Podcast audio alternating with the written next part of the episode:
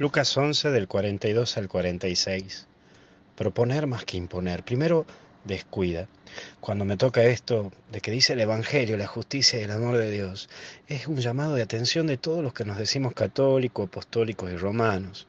¿Cuántas veces nos atenemos a normas, a situaciones meramente doctrinales y descuidamos la frescura del Evangelio, de mirar el amor de Dios en tantas cosas que hacemos y vemos, de su bondad? Hoy fíjate cómo vivís la religión, desde una manera, desde la estructura o desde una frescura que te hace libre.